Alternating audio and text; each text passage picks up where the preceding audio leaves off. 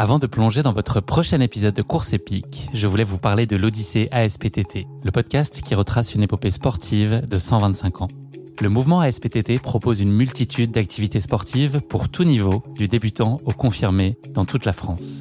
J'ai particulièrement aimé dans ce podcast l'alternance entre les anecdotes historiques sur de nombreuses disciplines sportives et les témoignages en immersion des adhérents de l'association. C'est à la fois rythmé, vivant et instructif. Avec ce podcast, vous allez vous plonger dans l'odyssée de cette association, véritable pionnière dans la démocratisation du sport en France. Et puis les quatre épisodes de l'odyssée ASPTT mettent en lumière ce qu'il y a de plus essentiel dans le sport selon moi. Les notions d'égalité, de solidarité, d'inclusion et d'accessibilité. Et dont la course à pied est d'ailleurs une très belle expression, vous êtes bien placé pour le savoir. Vous savez désormais ce qu'il vous reste à faire. Faites comme moi, courez découvrir les quatre épisodes de l'Odyssée ASPTT sur votre plateforme d'écoute favorite.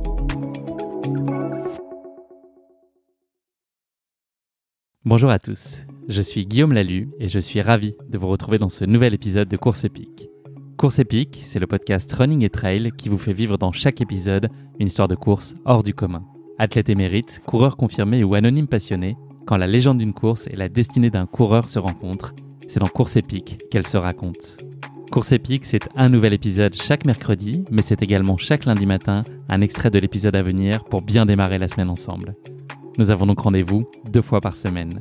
Et si vous souhaitez suivre notre actualité au jour le jour et découvrir les coulisses du podcast, je vous donne rendez-vous sur notre compte Instagram courseepique.podcast. Je vous propose de revivre le marathon du Mont Blanc qui vient de se conclure il y a quelques heures à Chamonix avec trois épisodes hors série qui mettent en lumière des profils de coureurs très complémentaires. Valérie Duhong, une coureuse amatrice qui a débuté la course à pied à 40 ans, Hugo Deck, athlète élite et membre du team Adidas Terex, et enfin Chloé Trespoche, athlète de haut niveau en snowboard cross, notamment double médaille olympique. Un bien joli programme, vous l'aurez compris. Le moment est venu de laisser la place à Valérie pour le premier de ces trois épisodes qui sera consacré aux 42 km du marathon du Mont Blanc. Bonne écoute Salut Valérie Salut Guillaume Bienvenue dans ce nouvel épisode de Course épique qu'on enregistre à Chamonix depuis euh, le marathon du Mont Blanc. Euh, on est réunis aujourd'hui car tu vas prendre le départ demain du 42 km. C'est ça. Comment ça va? Eh ben, ça va super bien. Si à 6 ans, on m'avait dit que je serais là pour un 42 km sur le Mont Blanc et que cerise sur le gâteau, j'allais faire un podcast avec toi, je me serais dit non, c'est pas de moi qu'on parle. Très heureux de te recevoir en tout cas aujourd'hui. On est euh, Valérie le 24 juin. Euh, c'est aujourd'hui l'anniversaire de Lionel Messi, euh, de Jonathan Lambert, de Feu Jean-Luc Delarue, de Feu Tiki Olgado aussi, de Feu Claude Chabrol. Avec lequel de ces cinq personnes est-ce que tu aurais aimé, euh, je sais pas si euh, faire un 42 km, mais en tout cas euh, prendre l'apéro Lionel Messi, Jonathan Lambert, Jean-Luc Delarue, Tiki Olgado ou Claude Chabrol? Jonathan Lambert, parce que j'adore rigoler, il me fait trop marrer. Valérie, question classique d'ouverture de ce podcast. Est-ce que tu pourrais te présenter, mais tu n'as pas le droit de me parler de sport. Donc, qu'est-ce que tu veux bien dire de toi à nos auditeurs sur euh, qui tu es et ce qui t'anime? Ok, alors je m'appelle Valérie, et comme déjà mon prénom me trahit, euh, j'ai 49 ans. Geneviève aussi, ça marche? Geneviève, Ça ouais, c'est pas mal aussi aussi. On peut pas mentir sur son âge avec ce prénom-là. Donc, euh, je suis infirmière. Euh, je suis euh, plus spécialement puricultrice. Je travaille auprès des enfants. Et j'ai deux enfants qui sont grands de 20 et 18 ans. Voilà. Tu es originaire d'où? Euh, moi, je suis euh, née en France, mais mes parents, ils sont d'origine vietnamienne. Ils ont émigré euh, à l'âge mon père de 20 ans et ma mère de 19 ans pour fuir euh, la guerre. Ils se sont rencontrés en France. Et du coup, moi, j'ai été élevée dans la valeur du travail. Et on travaillait, enfin, c'était travail, réussite scolaire pour pouvoir bien s'intégrer et ne dépendre de personne. Voilà. Et tu vis où Dernière question. Euh, j'ai habité euh, 26 ans en région parisienne et là actuellement depuis 15 ans je suis sur euh, les Bouches du Rhône donc euh, plus spécifiquement sur Aubagne et je profite des calanques à fond. Chanceuse. Ouais. Valérie, ça va aller vite, je pense, mais euh, ton rapport au sport dans tes plus jeunes années, et même euh, jeune adulte puis adulte, quelle place avait le sport dans ta vie? Donc euh, avant mes 40 ans euh, je faisais pas du tout de sport puisqu'on faisait que travailler, bouquiner. Mes parents euh, ils faisaient pas de sport non plus. Euh, à l'école j'étais toujours la dernière choisie euh, au cours de sport et la persévérance c'était que pour le travail en fait. Le dépassement de soi je connaissais pas ça en sport. Je comprenais pas pourquoi les gens couraient d'ailleurs. Donc t'as jamais eu envie en fait, Non, tu t'es jamais accordé ce temps-là, c'était pas l'héritage que t'as eu en tout Ouais, cas. en plus j'étais nulle donc euh, c'était pas ma passion quoi. Voilà. Et tu suivais pas le sport euh, par ailleurs, il n'y a rien qui t'intéressait de le suivre à la télé Bah- ou autre, des compétitions? Est-ce que des JO ça pouvait te plaire par exemple? Si, si, après, la, la Coupe du Monde de foot, j'y suivi. C'est toute cette ambiance collective que j'adore, en fait. Mais le dépassement de soi en sport, je ne savais pas ce que c'était. Il y a eu un changement. Il y a une journée qui a changé ta vie. Ça s'est passé dans une salle de bain. Est-ce que tu peux nous, nous raconter ce qui t'est arrivé euh, sensiblement à tes 40 ans, je crois voilà, À peu près, 40, 42 ans. J'arrive plus trop à situer. Mais effectivement, je me rappelle très bien de la scène. Ma fille, qui à l'époque était petite, est rentrée pour me dire quelque chose. Et puis, j'étais en train de me brosser les dents. Donc, elle a attendu que je finisse. Et euh, je dis, bah, ça y est, je viens de me brosser les dents, dis-moi ce que tu voulais me dire. Elle me dit, oh maman, c'est rigolo, quand tu te brosses les dents, il y a tes fesses qui font floc-floc. et là, je me suis dit, c'est pas possible, il faut que je me prenne en main. Ça a été un petit coup pour le moral ou ça a été euh, justement, ça t'a donné envie, ça t'a motivé euh, à passer à l'action? Eh ben, Ça a été un déclic. Alors, je me suis dit à ce moment-là, quel sport je pourrais faire? Et à cette époque-là, j'ai une copine, Odile, qui m'a motivée pour faire la Color Run, un 5 km sur Marseille, sur du plat je me suis dit, bah, pourquoi pas Donc j'ai commencé comme ça. C'était quelque chose dont tu avais conscience à ce moment-là, d'être en déficit de sport Est-ce que c'est malgré tout quelque chose que tu constatais? Est-ce que ça a vraiment été un électrochoc quand, quand ta fille t'a dit ça? Ou est-ce que euh, tu ne voyais pas ça, en tout cas, de cette façon-là? Bah, En fait, euh, avant, euh, j'avais pas l'occasion de m'en rendre compte puisqu'on est focalisé sur les enfants qui sont en bas âge, on prend pas soin de soi. Et à cette époque-là, ils étaient plus grands et je me suis dit, bah, c'est le moment de m'occuper de moi. Donc euh, je me suis dit, bah, pourquoi pas cette color run? Comment est-ce qu'ils se sont passés euh, les tout débuts avant même cette color run? Parce qu'il faut une première fois euh, choisir ce matériel et puis chausser les, les, baskets une première fois. Les débuts, ils sont à peu près pour tout le monde, je pense, très compliqués. Comment toi, ça s'est passé? Tu as commencé par faire un kilomètre, un quart d'heure, 20 minutes? Enfin, voilà, comment s'est passée la progression? Et puis surtout comment toi, tu as abordé ça? Est-ce que tu as pu être découragé ou au contraire, assez vite, tu t'es pris au jeu d'aller de, d'aller chercher 200 mètres de plus ou 3 minutes de plus sur, euh, sur tes entraînements Alors le début, c'était horrible. J'ai couru un kilomètre, j'étais au bout de ma vie. Et euh, j'allais au parc, donc un tour, ça faisait un kilomètre. Donc tous les jours, l'objectif, c'était euh, de maintenir ce kilomètre et d'augmenter petit à petit, un kilomètre, un kilomètre 5, deux kilomètres, deux kilomètres 5. Et j'avais donc un mois pour me préparer pour faire le 5 kilomètres. En soi, c'est pas énorme, mais pour moi, c'était une petite victoire à chaque fois que j'arrive à grignoter un demi-kilomètre. Et le fait de m'être inscrite, de me dire, je vais faire ça avec ma copine, il va y avoir une ambiance de fou. Euh, ça m'a hyper motivée et j'ai rien lâché. Ta motivation, elle, euh, elle tenait au fait que tu un objectif. C'était euh, important pour toi d'avoir cette perspective, d'avoir cette course et ce 5 km pour trouver l'envie d'y aller de façon régulière. Sans ça, est-ce que tu aurais pu le faire avec autant de discipline ou c'était indispensable d'avoir une perspective? Ah bah c'est vrai que maintenant en y pensant, d'avoir cet objectif, ça m'a bien maintenu dans le cap de continuer parce que je m'étais entraînée. Je crois que cette colorone c'était en plein été il faisait super chaud et donc euh, de savoir qu'il y avait cette échéance-là, ça m'a motivé. Comment tu revenais là de ces premiers entraînements? Est-ce qu'il y avait très vite de la satisfaction malgré tout euh, Tu vois, ces premiers kilomètres que tu courais, est-ce que quand tu étais sous la douche, juste après, tu disais, enfin, tu sentais déjà des, des bénéfices ou c'était plutôt le côté euh, c'est dur, c'est compliqué qui prenait le dessus? Euh, Non, j'avais pas encore de bénéfices. Hein. Je pense que c'est après quand quand on fait la pratique du, du, sport de façon régulière et au bout d'une heure de de course à pied qu'on ressent vraiment les endorphines, mais à cette époque-là, je les sentais pas encore. Comment elle s'est passée cette color run? De quelle couleur t'as fini J'imagine multicolore? Et, eh surtout, qu'est-ce que t'as qu'est-ce que ressenti Le fait d'avoir un dossard? C'est quoi C'est une distance de 5 km, hein, c'est ça C'est un tout petit, ouais. Qu'est-ce que ça t'a apporté? Qu'est-ce que est-ce que ça t'a révélé quelque chose? Bah tous les kilomètres, euh, on arrive sous une arche et nous jette euh, de la poudre colorée. Et euh, j'ai fait tout ça avec Odile et c'était il y avait tellement cette ambiance conviviale c'était tellement agréable que je me suis dit, euh, c'est bon, euh, ça, me plaît trop, j'ai envie de continuer. quoi. Donc tu avais déjà en tête, euh, quand tu dis continuer, c'était déjà se projeter sur une nouvelle course ou c'était dans un premier temps continuer à courir? À courir, ouais. Tu as eu ensuite une autre forme de révélation qui a été les sentiers, la nature, le trail. Pareil, là, comment est-ce que tu as été amené à, découvrir tout cet univers-là et puis qu'est-ce qui t'a plu dans cette démarche plus connectée à, à la nature, avec du dénivelé? Alors c'est vrai que la colorone c'est festif, mais après s'entraîner sur route dans le parc, faire des tours de hamster, c'est pas mon truc quoi. Et euh, très vite j'en discutais avec euh, les mamans d'école et euh, il y a Magali qui m'a dit bah viens avec moi, je vais faire un tour en colline parce qu'on a j'habite tout proche du Garlaban, on a la chance d'avoir le massif juste à côté à pied, donc on est parti en colline et là je me suis dit mais c'est trop bien quoi, on voit la nature tout autour de soi, il y a les oiseaux qui chantent, c'est trop agréable. Et donc du coup, à partir de là, j'ai fait, euh, je m'entraîne que en sentier et j'ai fait que des courses de trail. Ciao la route. c'est ça. on se reverra pas. Tu as passé donc quatre années ensuite euh, sur une pratique, on va dire un peu plus, enfin relativement modérée, avec des formats 15 à 20 km. C'était un niveau de, pratique et d'engagement qui t'allait bien, qui était compatible avec, avec aussi ta, ta vie par ailleurs, ta vie familiale et professionnelle. C'était le, le bon mode opératoire pour toi?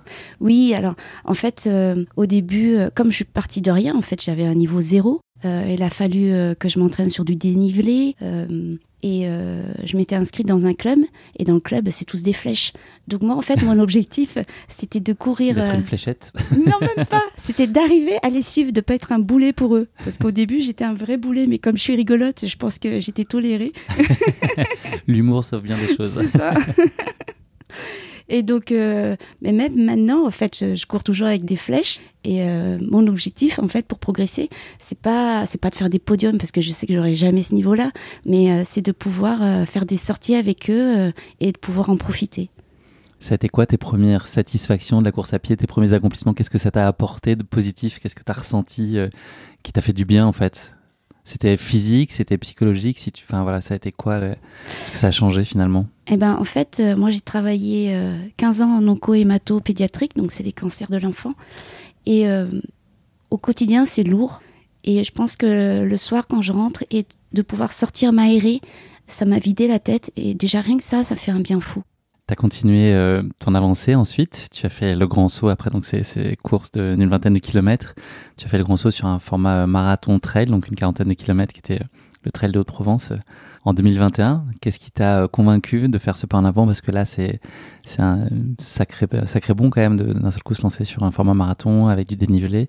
Oui. Qu'est-ce qui qu'est-ce qui t'a convaincu? Est-ce que ça a été une source de crainte pour toi aussi? Alors en fait, euh, à ces époque là j'étais avec mon nouveau compagnon qui est originaire de Manosque. Et lui, il m'a dit ah bah, pourquoi tu t'inscrirais pas sur le trail de Haute-Provence? Il y a la montagne de Lure, c'est trop beau. Moi, je dis bah pourquoi pas? Et euh, du coup, je me suis lancée toute la préparation là que ça induit euh, forcément là un 40 km euh, enfin déjà pour un 20 km il faut évidemment bosser mais euh, c'est encore un, petit cran au-dessus. Est-ce que c'est des choses que tu enfin l'entraînement c'est quelque chose que tu abordes avec beaucoup de plaisir? Est-ce que le, côté un peu je sais pas si on peut faire un parallèle mais discipliné que tu avais cette notion de travail est-ce que tu pouvais dans ta vie plus pro ou, étudiante est-ce que tu réussis à l'appliquer aussi facilement sur la, sphère sportive d'être hyper disciplinée d'être rigoureuse dans ta préparation pour donner toutes les chances de réussir? Alors, hyper disciplinée, euh, je pense pas que je le suis. Parce que le renfort, euh, les fractionnés, euh, c'est vraiment pas mon truc. Mais je pense que pour avoir réussi à être finisher de toutes mes courses, mine de rien, j'arrive quand même à m'imposer des choses. Mais en fait, il y a un pote, Denis, qui m'avait dit, pour faire tes courses, il faut que tu arrives à mi-parcours fraîche. Donc en fait, je me suis donné cet objectif-là dans toutes mes courses. Si je fais un 40, il faut qu'à 20 km, j'arrive fraîche. Donc euh, je m'entraîne pour euh, pour pas subir mes courses en fait. C'est pas mal ça comme euh, méthode. Ouais, donc pas voilà. Pour 80, et eh ben je sais qu'à 40, il faut que je sois fraîche. donc je gère comme ça.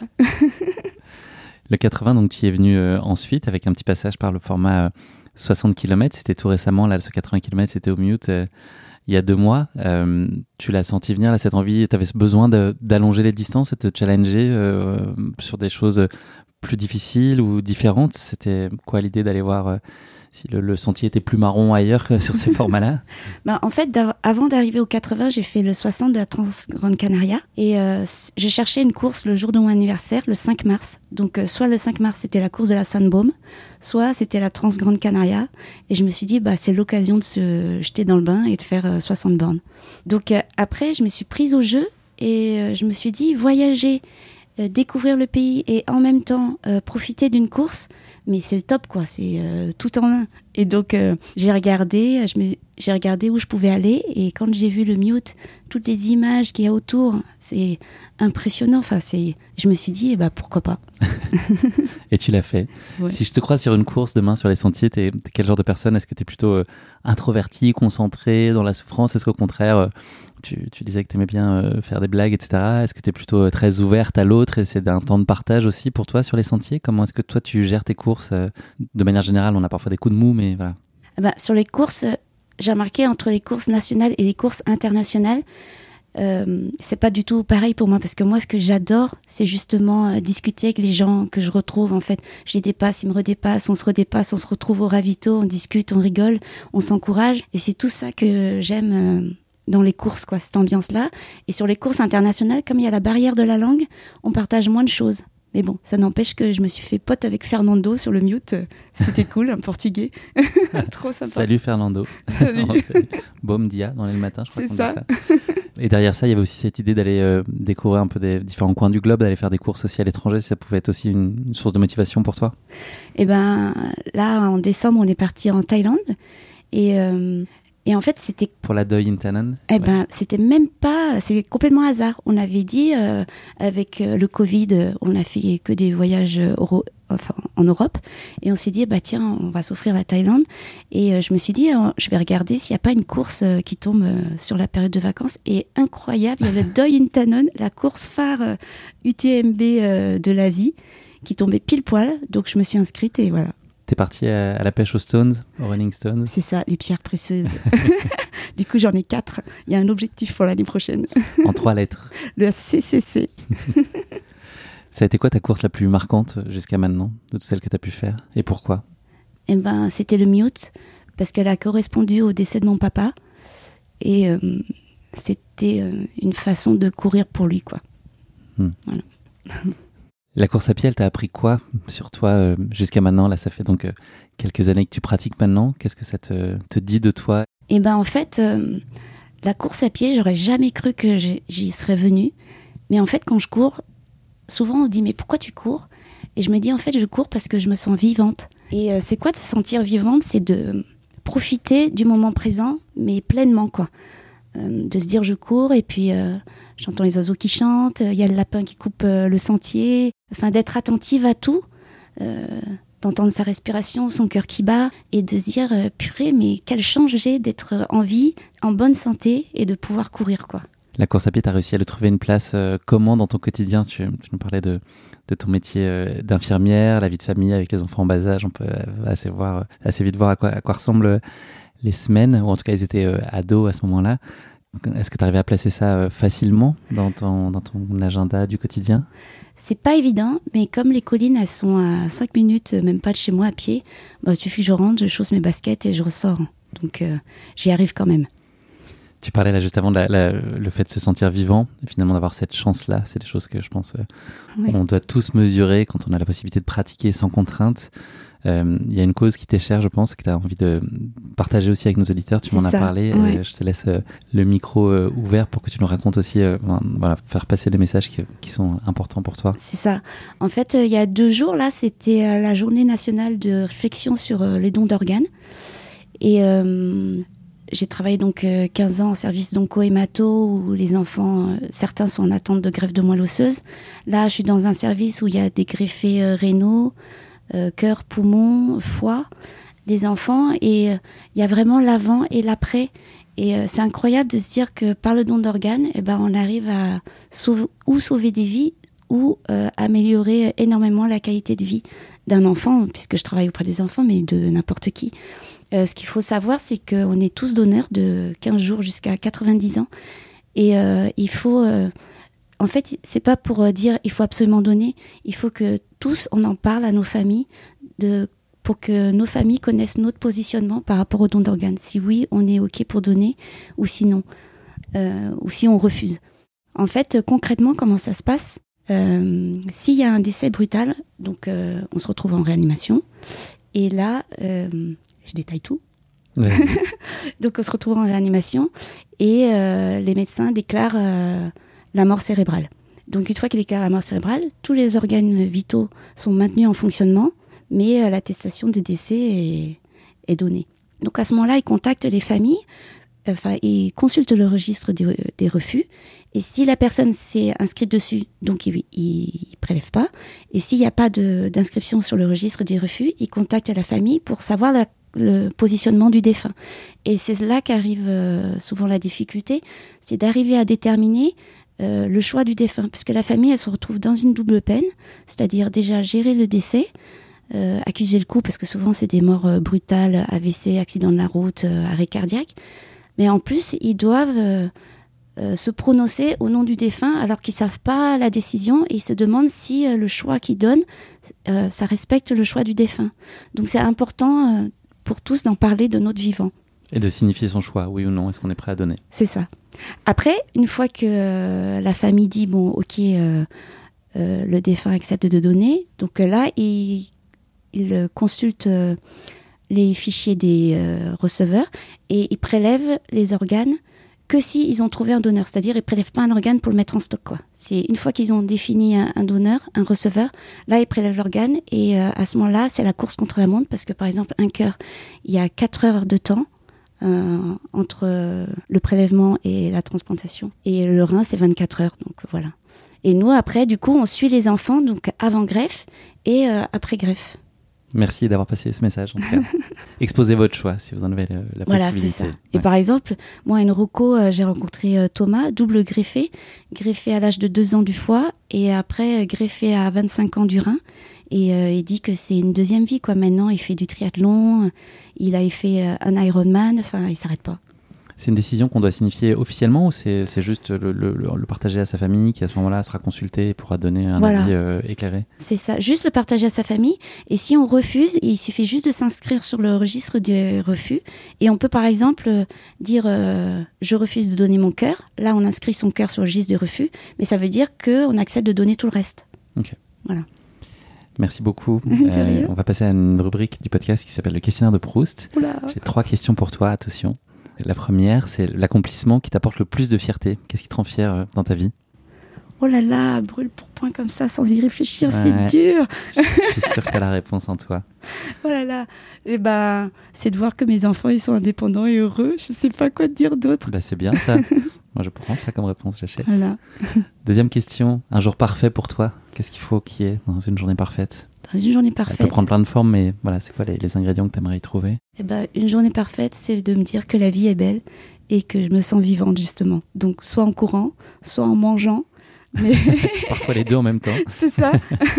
une soirée entre potes, un apéro au sunset au bord de plage, un truc qui fait que tu te dis, waouh, c'est trop beau. Là, on est pas mal. Hein. Franchement, il est encore tôt le matin. Là, il est 10h34.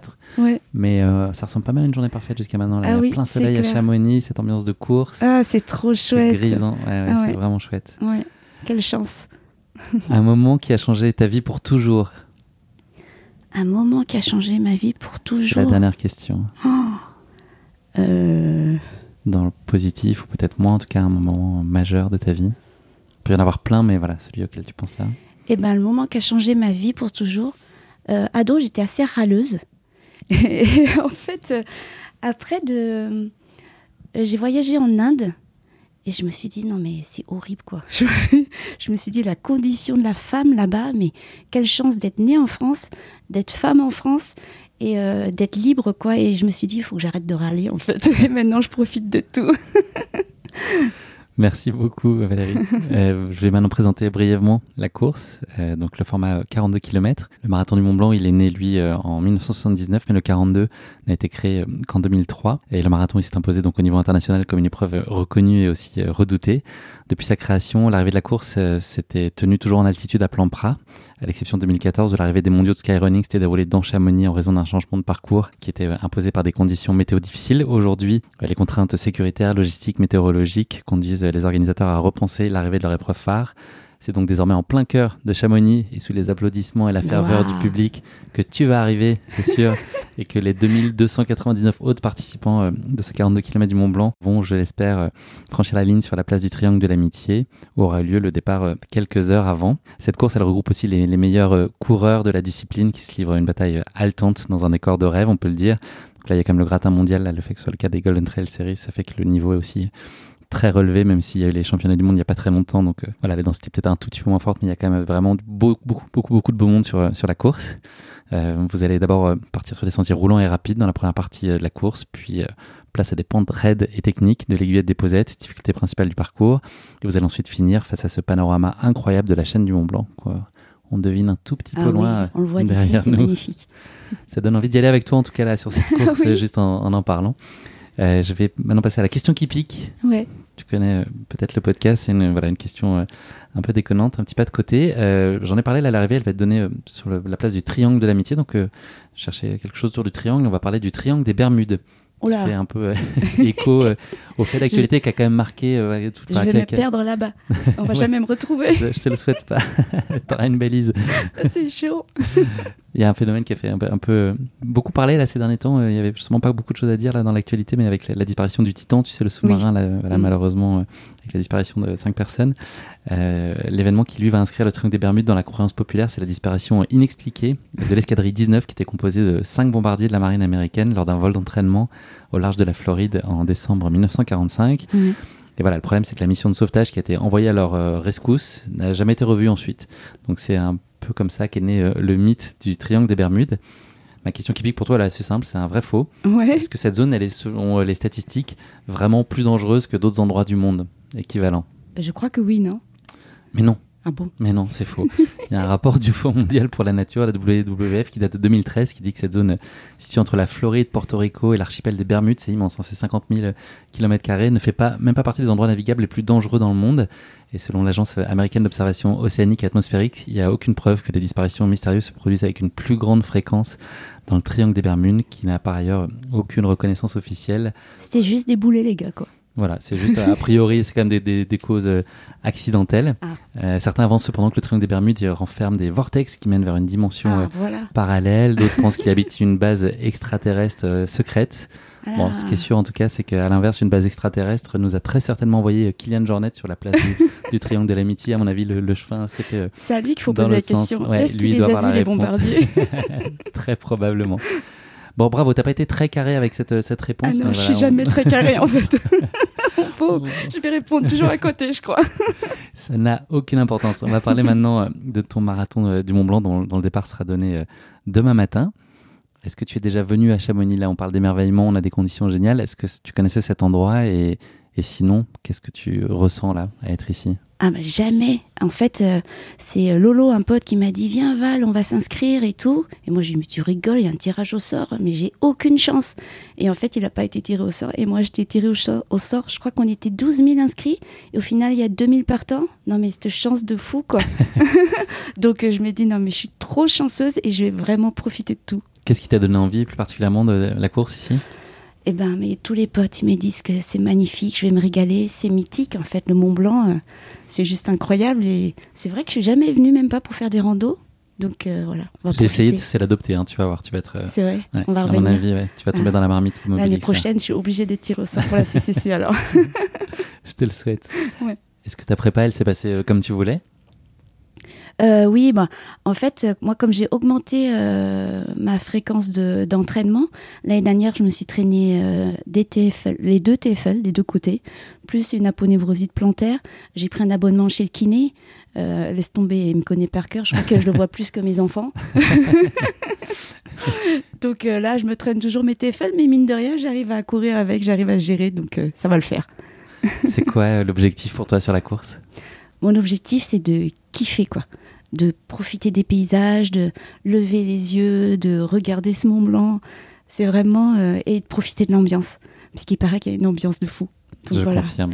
Voilà. Mon objectif, c'est pas vraiment de performer, c'est vraiment de profiter à fond. Est-ce qu'il y a une chose que tu appréhendes malgré tout sur la course? Bah, c'est toujours euh, mes TFL qui me font un peu souci. J'ai peur que j'ai peur d'être un peu bridée, mais au final, j'y arrive toujours. Donc euh, non, ça va le faire. Quel est ton programme de la journée là T'as pas encore ton dossard, donc là je crois qu'après notre interview tu vas aller euh, récupérer ton dossard, le sésame. Je vais récupérer mon dossard, rencontrer des copines qui sont déjà et euh, après on va se faire une rando au lac Noir. Trop bien. Trop bien. Ménage tes jambes hein, quand même, fais attention. Bah ouais, on a vu à 650 de dénive, ça va, parce que sinon il y avait une autre rando de 1000 de dénive. Donc on s'est dit on va pas faire ça. À consommer avec modération quand même. Surtout qu'hier en plus j'ai pris une pinte de bière, elle m'a couché, laisse tomber. J'ai dit ce soir, je prends pas la pinte. non, shooter directement. Voilà. Valérie, je te donne euh, rendez-vous après ta course. Ça va être euh, demain pour ah toi et puis dans quelques secondes euh, pour nos auditeurs. bah, je te souhaite de t'en mettre autant plein les yeux que plein les mollets. Ah, c'est clair. ça va être une super, super course. Ça va être trop chouette. Profite bien, mais tu as l'air d'être dans les parfaites dispositions pour ça. Ouais, bah merci beaucoup. Et, puis, bah, belle course à toi aussi. Hein. Et oui, duo étoilé pour moi là tout à l'heure. Trop chouette. On se reparle dans quelques instants. Super. Salut, profite. Allez, bye. Bye. À tout à l'heure.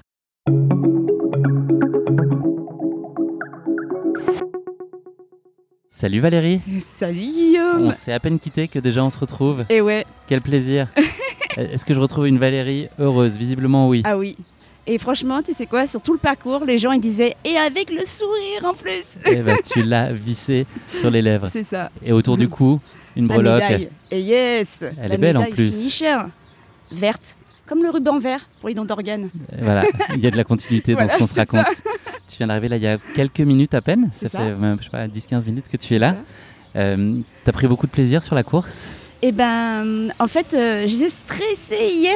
J'ai dormi euh, deux fois deux heures. Je suis arrivée euh, en transe. Avec euh, L'excitation ou du stress, bah, la, le la stress crainte? de pas être finisher en fait. Parce que comme j'ai mes TFL, je sais jamais. euh, pendant un an, j'ai toujours réussi à les gérer en course. Et à chaque fois qu'il y a une nouvelle course, je me demande toujours si je vais y arriver.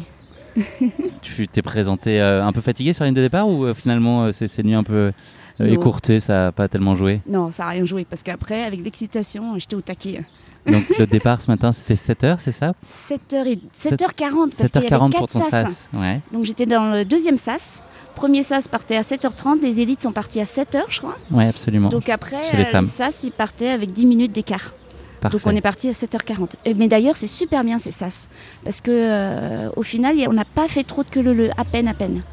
Ouais, moi j'ai le cas sur le duo étoilé où hier ça bouchonnait pas mal au début par exemple. Après ça c'est un peu. euh, Il y avait un seul, euh, il y avait une seule vague de départ sur le duo étoilé. Ah ouais, sur le duo étoilé Ouais, Ah ouais. Donc on a été, c'est un peu bouchonné au début. Après Bah, j'ai vu que déjà rien que le départ, eh ben, les derniers, ils marchaient. Ouais. Ils ont commencé à courir, ça aurait été pour marcher. Est-ce que tu peux nous raconter ta course Valérie Comment ça s'est passé? Donc tu es arrivée euh, dans des bonnes dispositions, Ouais. avec de l'envie? Ah oui, beaucoup. Donc Beaucoup tu avais personne avec toi hein, sur la course, tu partais non, seule? enfin si, j'avais deux copines, mais elles, elles courent ensemble. Donc euh, très vite, euh, on s'est perdu de vue en fait, parce qu'on n'est on n'est pas au même rythme. Est-ce que tu peux nous parler du début de ta course? Tout le début de la course jusqu'à le tour. euh, c'est tout en sous-bois et euh, c'est côté ombragé, donc c'est hyper agréable. Euh, c'est assez roulant, donc le peloton il s'étire et donc on, on s'échauffe quoi. Tu profites, tu as le bien, temps. ouais, Les sensations étaient comment les premières Eh sensations ben, moi, j'aime pas euh, les courses roulantes, en fait. Donc, j'attendais qu'une chose, c'est que ça monte. Parce que moi, j'adore le dénive. Même si je suis nulle en montée, c'est mon truc, ça. Parce que quand ça monte, ça veut dire que ça va descendre. Et moi, j'adore les descentes. À partir du tour, tu as été servi puisqu'il y a eu ensuite euh, une Ouais. montée. Qui monte jusqu'aux posettes. Et euh, en fait, comme je te disais euh, tout à l'heure, euh, le pote, il me disait, pour être finisher d'une course, il faut arriver à moitié du parcours fraîche. Donc, moi, mon objectif, c'était d'arriver en haut des posettes fraîches. Donc, euh, tu as géré la montée. Voilà, j'ai géré- la montée. Je suis allée mollo avec des bâtons. Enfin, j'ai- quand même euh, soutenu le rythme et puis euh, je suis arrivée en haut, j'étais fraîche. La chaleur, là, pour, par opposition à la fraîcheur dont tu parles, est-ce que là, c'était un peu plus à ciel ouvert? Est-ce que tu as souffert de la chaleur à ce moment-là? Bah, là, ça allait encore. Je sais même plus quelle heure il était.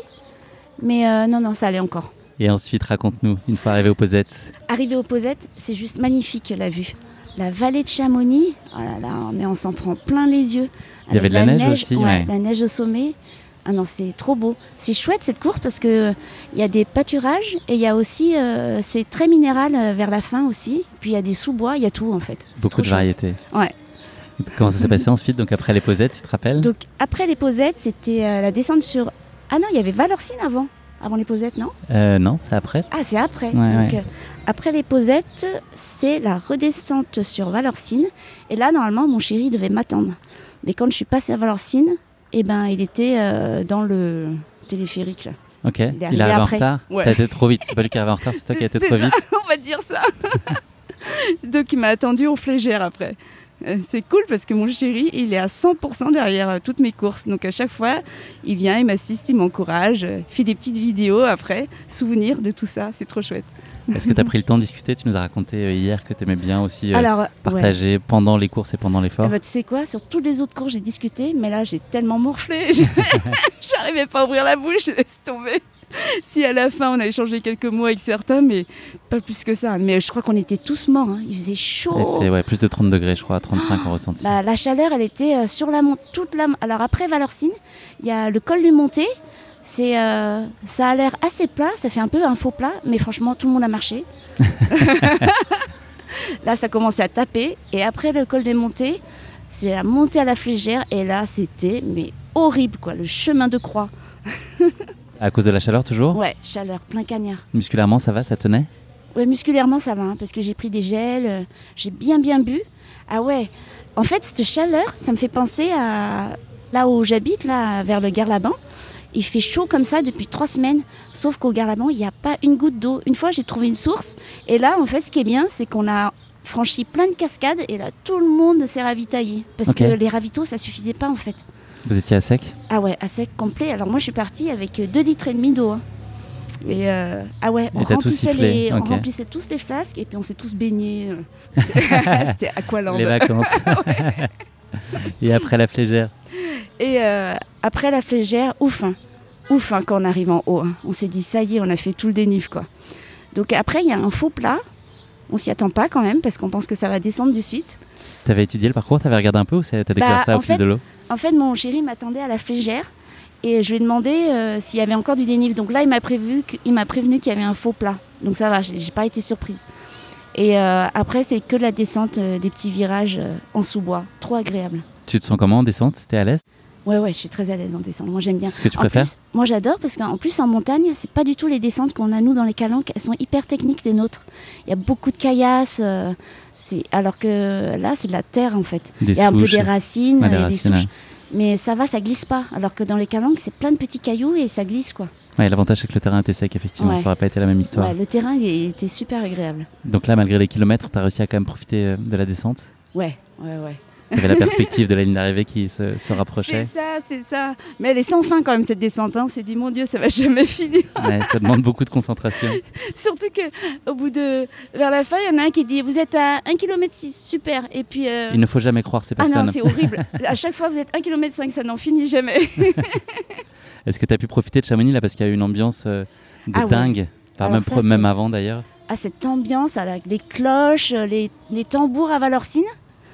Moi, je sais pas comment ils font, ils crèvent de chaud, ils jouent du tambour en plein cagnard. C'est eux en fait les vrais héros, hein. c'est pas nous. c'est clair. Mais ça porte, ça a un effet Ah ouais. incroyable. Ah oui. On le voit Quand- sur le visage des coureurs, ça change Quand complètement leur haut et t'entends les tam tam là, tu te dis ça y est, on va arriver et tout. C'est trop, non, c'est trop, trop génial. Et l'arrivée dans Cham, dans l'arrivée dans le Cham, euh, en fait c'est chouette ces dossards là, parce qu'il y a nos prénoms et tout le monde euh, on est encensé. du coup moi j'étais à deux doigts de marcher parce que sur le bitume j'aime pas, c'est psychologique, dès que je vois du bitume je marche. Et là bah non j'étais pas le portée. choix. Ah ouais. Tout le monde te disait Allez Ah ouais là Valérie, j'étais obligée. et en fait tu sais quoi? J'ai ma pote Renée qui court, c'est ma queen. Et ben elle, elle me dit toujours même si tu as envie de crever trois fois pendant ta course, il faut que tu arrives dans la dignité. Et arriver dans la dignité, c'est arriver en courant et franchir l'arche d'arrivée avec le smile. Et là, je peux dire qu'aujourd'hui, je suis arrivée dans la dignité. et tu t'as pas quitté ce smile. non, c'était super chouette. Est-ce que tu es, contente de, de ton temps si on parle de considération Euh, plus pratico-pratique 7h54, Nickel. Et ben en fait, euh, c'est ce que tu imaginais à peu près, quelques minutes en plus entre peut-être, mais 7h30 et 8h, ouais. ouais, à peu près.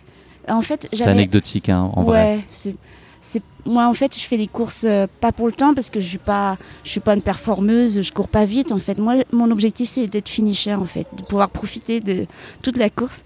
Et je m'entraîne en fait euh, pour ça en fait parce que entraînement difficile course facile c'est ce qu'on m'a toujours dit. Donc moi je fais les courses pour profiter et pour euh, surtout ne pas les subir donc euh, aujourd'hui j'ai un peu subi mais j'ai beaucoup beaucoup Mais tu as profité fini, et tu as fini, et c'est ça qui est bien. Et tu as le sourire, donc ça, ça en dit long. La récup, ça va se passer comment Là, c'est quoi ton, Eh ton reste de ben- la journée? Il est, On est en milieu d'après-midi, il est et ben c'est 15h30. bière bière glace à la pistache ouais, la base trop bien. Un petite baignade, un petit quelque chose Toujours, non oh, on n'a pas le temps, faut qu'on rentre euh, sur Aubagne. Ok, Voilà, donc euh, dodo dans la voiture. c'est ça. Prochaine course, prochain rendez-vous pour toi, Valérie Et ben c'est la semaine prochaine, 30 km sur le Champsor. Ah oui, on t'arrête plus là. Et après c'est le Keras au mois de d'août, 62 km. ok. Et plus tard dans l'année Et après dans l'année, alors C'est calé encore le, le programme reste à faire. D'accord. T'as envie de quoi Dans ben je m'étais dit Quel genre de euh, course euh, Sercheux, Ouais. euh, c'est soit un 65, euh, soit un, qua- soit un 60, soit un 45 à Sercheux. Et après il y avait euh, soit les Templiers, mais c'est trop roulant. Je sais pas. Ouais, Soit c'est ça- beau les Templiers. Ah ouais, il paraît que c'est super beau, l'Écosse, l'Écosse noire là, il paraît que c'est ouais, magnifique. ouais, c'est très beau. Et on m'a parlé de Saint-Élion. Autre style. Ouais. Pour le temps style. pourri. J'ai envie de Ouais, c'est une autre expérience. hein. Je pense que voilà, ça, ça- ça s'essaye en tout cas. C'est sûr que c'est très différent de ce que tu as décrit jusqu'à maintenant. Pourquoi pas? Bah pourquoi pas. En fait, c'est des courses à faire. Mais... Répartis ça, t'as le temps. Faut pas en mettre trop non Ouais, plus. Faut voilà. pas s'écœurer. Faut que ça reste un plaisir. euh. Merci en tout cas Valérie pour nos échanges. C'était très Bah, chouette. Merci à toi. Merci d'avoir illuminé ce podcast avec euh, ton sourire aujourd'hui comme hier. Et puis bravo surtout. Eh Euh, merci. tu l'as fait. Et puis c'est un beau bout de chemin que tu as parcouru euh, depuis ce moment dans la salle de bain dont tu nous as parlé euh, hier. Tu peux être euh, Eh ben. très très fier de toi. Bah, merci. Et ben en tout cas, venez tous au Mont Blanc pour Ah ouais. le marathon. Franchement, C'est génial. ah ouais, il faut y croire. Déjà, faut croire au tirage au sort, faut croire en soi et euh, faut tous Il faut le venir courir. Il y a une ambiance de fou. Ouais, vraiment, venez, c'est génial. Ouais. Même en spectateur, c'est déjà fabuleux. Ouais, Alors quand vrai. on est acteur, c'est encore euh, un cran au-dessus. En souhaitant euh, que ça. vous soyez tiré au sort si vous avez envie d'un dossard, mais c'est vraiment un événement à vivre. euh. Même en spectateur, ça vaut 100 fois le coup. L'année prochaine, je reviens en tam-tam. Parfait. Nickel. Et sur le 90, C'est ça. on compte sur toi, toujours avec le sourire. Salut Valérie. Allez, bye bye. Merci d'avoir écouté cet épisode. Si vous l'avez écouté jusqu'ici, c'est qu'il vous a probablement plu. Alors n'hésitez pas à noter le podcast et rédiger un avis sur votre plateforme d'écoute favorite. C'est essentiel pour soutenir ce travail indépendant. Cela ne vous prendra que quelques secondes et ça change beaucoup de choses pour le podcast. Et pour être sûr de ne manquer aucune course épique à venir, n'oubliez pas de vous abonner sur votre plateforme d'écoute. Merci encore infiniment pour votre soutien, votre fidélité et vos chaleureux messages que je lis et auxquels je réponds avec un immense plaisir. S'il vous plaît, continuez. À très bientôt pour une nouvelle course épique, évidemment.